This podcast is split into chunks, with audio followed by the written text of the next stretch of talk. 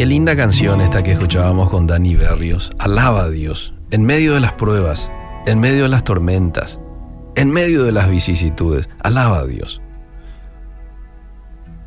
¿Por qué debemos alabar a Dios en medio de las dificultades? Porque Dani Berrios lo dice, no porque la palabra de Dios nos manda a hacerlo.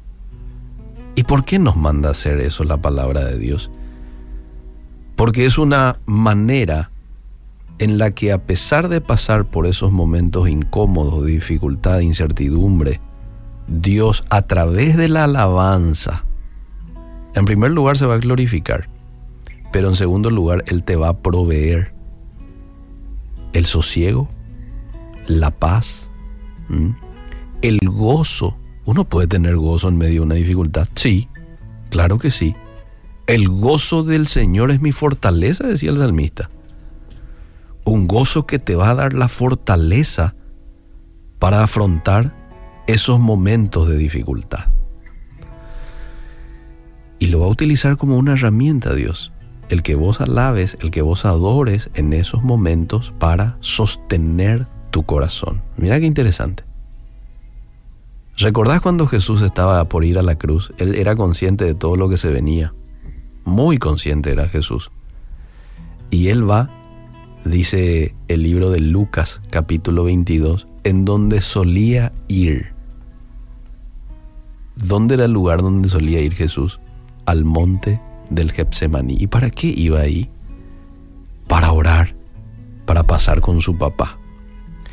Y ahí en medio de esas horas críticas, duras, que a Jesús le toca pasar, es cuando le reúne a sus discípulos, ¿recordás? Y les dice, mi alma está triste. Estoy triste, chicos. ¿Me pueden acompañar en oración? Y dice que él se aparta y va y ora a su padre. Vuelve, ellos están durmiendo. Y después le dice, oren conmigo, acompáñenme en oración. Y va de vuelta. Y vuelve a orar. Eh, y vuelve. Y ellos siguen durmiendo. Y a la tercera vez le dice, bueno, ahora pueden dormir. Ya venían los que venían a arrestar a Jesús. Pero ¿qué es lo que quiero resaltar de este episodio? Es de que en esas horas de tentación de Jesús, porque todo esto habrá sido eh, horas de tentación, a abandonar quizás el propósito de Dios, a, pedir, Señor, manda una legión de ángeles que me libren de todo esto. Él lo podía hacer. Así que había tentación de por medio. Eh, había probablemente también una presión por parte de las huestes de maldad para con Jesús, su mente. Había una tristeza. Eh, porque fíjate vos que el, pasaje allí de, de, Lucas 22 dice que, y estando en agonía, agonía es un sufrimiento demasiado. Agonía es un sufrimiento que ya se lo relaciona allí con la muerte, al ladito de la muerte ya oraba más intensamente. Y eso es lo que quiero resaltar. En medio de su situación de tormenta, Jesús le dio prioridad a la oración. Por eso es importante lo que decía Dani Berrio en esta canción que escuchábamos recién. Alaba a Dios en esos momentos de prueba. Adora a Dios. Toma tiempo para estar en oración con Dios, en intimidad, porque eso le va a permitir a Dios darte la fortaleza que necesitas. ¿Cuántas veces he hecho yo esta oración? Y probablemente vos también. Señor, fortaléceme en este momento de dificultad. Fortaléceme, Señor, en este momento de, debilidad. Eh, y probablemente Jesús del otro lado me está diciendo, y anda vos a pasar tiempo conmigo y yo, déjame a mí, déjame a mi cargo. Yo te voy a fortalecer. Yo te voy a dar esa paz que estás necesitando. Yo te voy a dar el gozo ese que, te tiene que fortalecer. Deja a mi cargo eso. Pero poné vos de tu parte. Aparta un tiempo. Andate. No es pérdida de tiempo. ¿eh? No es pérdida de tiempo. Quizás vos en tu mente de ser humano digas, ay, en vez de estar llamando, en vez de estar visitando, en vez de irme al doctor, en vez de, oye, irme pico a orar no es pérdida de tiempo, anda a orar. Porque ahí te vas a hacer una cita con el Todopoderoso. el que maneja todo, ¿eh? el que tiene todo bajo su control. Le tiene a su control al médico ese que le querías visitar.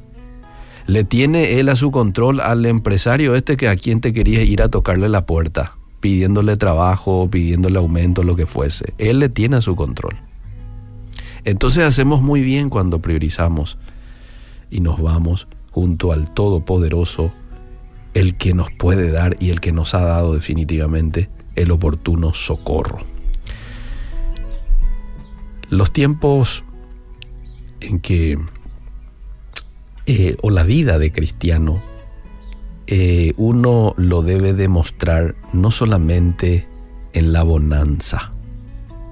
Sí, el cristiano también tiene momentos en donde uno pasa y con bendiciones y con todo, pero la vida cristiana se demuestra también en la prueba. Ser cristiano no es solo pasarla bien, a veces es pasar por pruebas difíciles y es mantenerme firme a través de la fe. ¿Mm? Firme a través de la fe. Aquí podemos citar a varios personajes. Job es uno de ellos. Ay, cómo le admiro a este hombre. En medio de todas las los, los achaques de la vida, en medio de todas este, las lanzas que venían sobre su vida, él se mantuvo fiel. Y aun cuando viene su esposa y le propone algo, ¿eh? cuando le responde a su esposa, estás hablando como una necia, le dice. ¿Aceptaremos solo las cosas buenas que vienen de la mano de Dios y nunca lo malo? Job no dijo ni aún con esa propuesta que le, que le dio la esposa de maldecirle a Dios, que es lo que tanto. Ni aún ahí Job cometió algo incorrecto, cometió pecado. Mm. Entonces en esta mañana yo quiero invitarte a alabar, a adorar a Dios en medio de cualquier circunstancia, aún en medio de la prueba más dura. Seguí nomás yéndole fiel a Dios. Seguí adorándole a Dios. Seguí sirviéndole porque no hay tormenta que no tenga su final. No hay prueba que no se, no se pueda superar con Dios de tu lado. Cuando Dios observa nuestra fidelidad en medio de la prueba, nos recompensa. La Biblia dice sobre Job, cuando Job oró por sus amigos, el Señor le restauró su bienestar. Es más, el Señor le dio el doble de lo que antes tenía. Santiago también en su carta escribió acerca del ejemplo de Job y dice, honremos en gran manera a quienes resisten con firmeza en tiempo de dolor. Por ejemplo, dice, han oído hablar de Job, un hombre de gran perseverancia.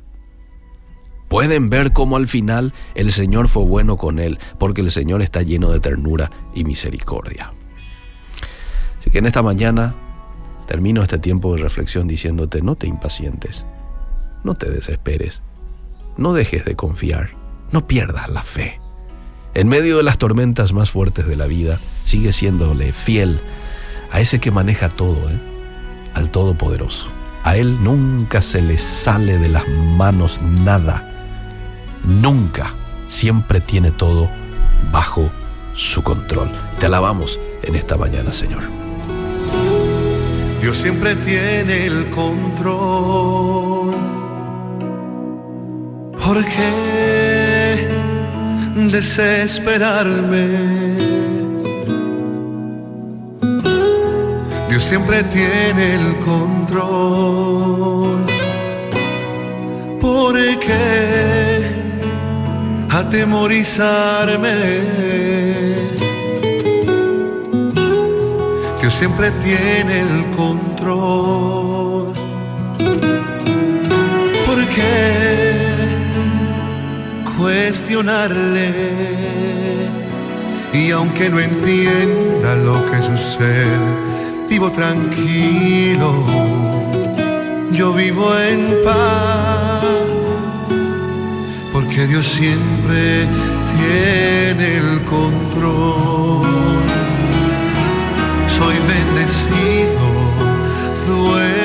Tranquilo, yo vivo